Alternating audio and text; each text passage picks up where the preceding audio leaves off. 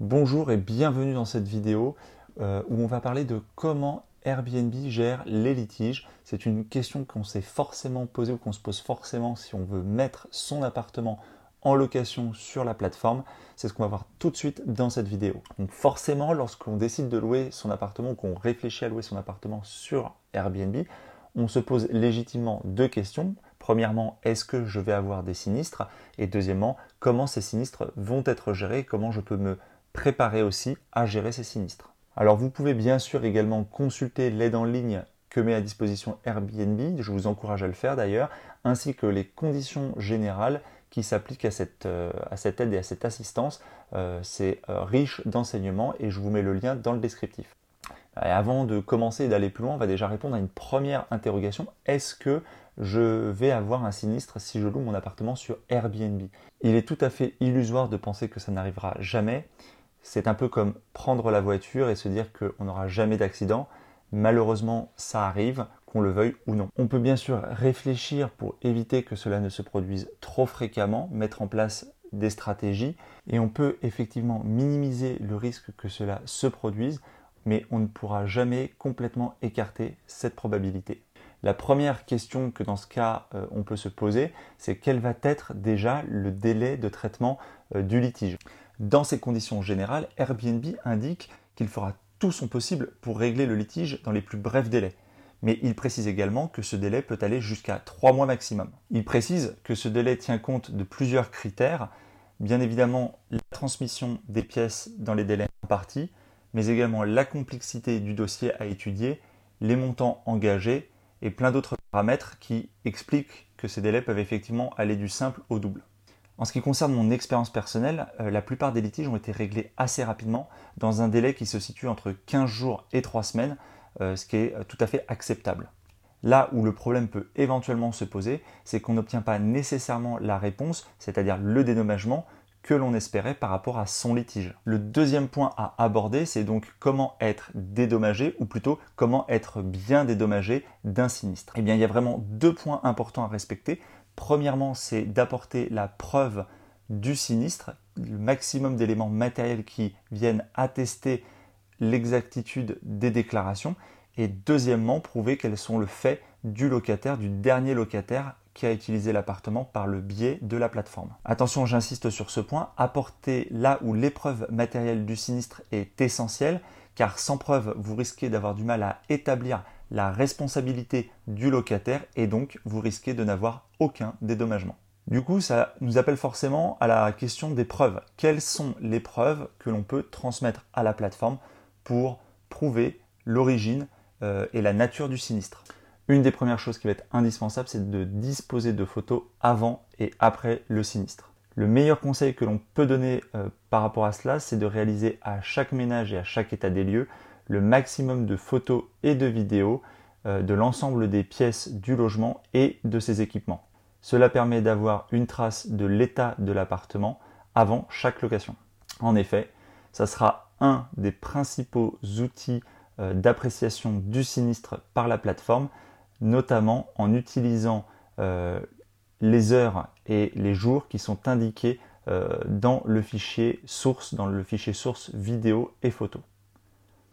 En effet, ça sera l'une des principales euh, preuves utilisées par la plateforme, notamment en se basant sur la date et l'heure contenue dans le fichier euh, vidéo et photo. Deuxième point important pour avoir euh, donc un règlement du litige favorable, c'est de bien sûr conserver les factures originales des différents équipements, des différents travaux réalisés dans le logement et ce le plus longtemps possible. En effet, lors de la survenue du litige, ces documents vous seront systématiquement demandés pour attester de l'existence bien sûr des équipements euh, signalés dégradés euh, et également appliquer le cas échéant des coefficients de vétusté.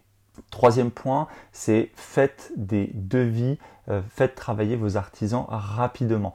En effet, la plateforme, comme majorité d'assureurs, va vous demander euh, de fournir des devis de réparation.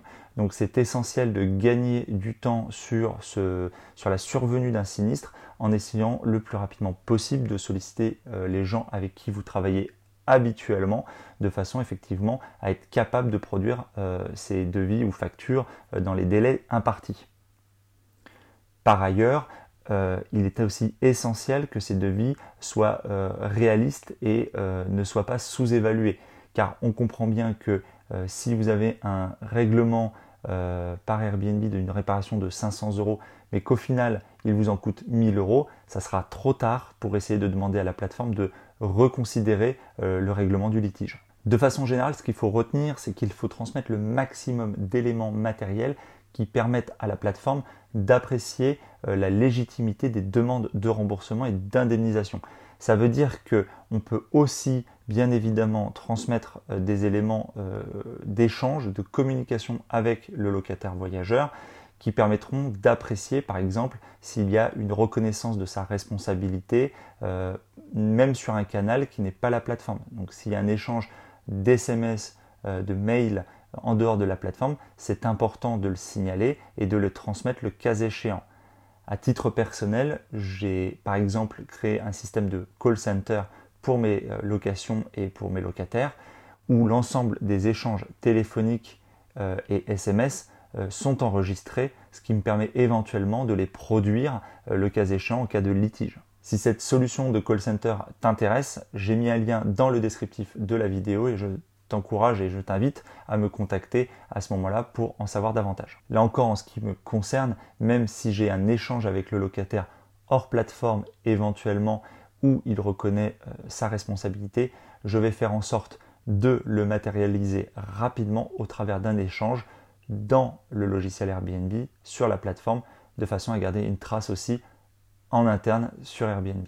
On arrive donc sur un point essentiel, quels sont les montants des dédommagements que l'on peut espérer lorsqu'un litige survient. Si vous avez fourni la plupart des documents, l'ensemble des documents que vous a demandé la plateforme, les photos, les factures, les devis, vous devriez avoir euh, une indemnisation et un remboursement à la hauteur de ce que vous avez déclaré et assez rapidement. Notez que la perte d'exploitation, le manque à gagner, le préjudice moral, euh, le temps passé à régler le litige ne sont absolument pas indemnisés, couverts euh, par la garantie haute Airbnb. Seuls comptent les dommages matériels réels constatés. Bien sûr, il est également fortement conseillé de déposer plainte, notamment si ces dégradations sont manifestement volontaires, délibérées et importantes. La gestion et la résolution des litiges avec les propriétaires est un sujet très sensible pour la plateforme. Il suffit pour cela de regarder à nouveau les conditions générales et on s'aperçoit que les indemnisations euh, font l'objet d'une tractation qui doit rester confidentielle entre propriétaires et Airbnb. Elle n'a donc pas vocation à être diffusée. Avant de conclure, on a vu principalement dans cette vidéo comment la plateforme va gérer un litige et comment du coup réagir pour euh, gérer au mieux un litige avec Airbnb mais il est également tout à fait possible de s'assurer en parallèle euh, avec une assurance spécifique pour la location meublée de tourisme. Donc à l'heure actuelle, moi je ne peux que vous conseiller une seule assurance, la seule que, j'utilise euh, pour mes investissements de type location courte ou moyenne durée. Il s'agit de Home Assure et je vous ai mis euh, le lien dans le descriptif de la vidéo. Personnellement, je n'ai pas eu besoin de l'utiliser pour être indemnisé car jusqu'à présent, le peu de litiges que j'ai eus ont été réglés et indemnisés par euh, la garantie haute Airbnb. Il est important également de souligner que la plupart des assurances vont vous demander d'établir un état des lieux entrant et sortant contradictoire, ce qui n'est pas toujours évident à réaliser. Ça sera d'ailleurs l'objet d'une prochaine vidéo qui s'intitulera Faut-il oui ou non faire un état des lieux sur Airbnb Donc pensez surtout à vous abonner pour ne pas rater ce prochain épisode. Voilà, on arrive à la fin de cette vidéo et j'espère avoir répondu à certaines de tes questions. Si oui, pense à me mettre un pouce, à commenter, à partager et bien sûr à t'abonner. Tu peux bien sûr me retrouver sur mes différents réseaux, tu as les liens dans le descriptif de la vidéo. Enfin, sache que les 10 premiers chapitres de mon livre sont disponibles gratuitement. Là encore, je t'ai mis le lien dans le descriptif. Voilà, je te dis à très bientôt. Ciao ciao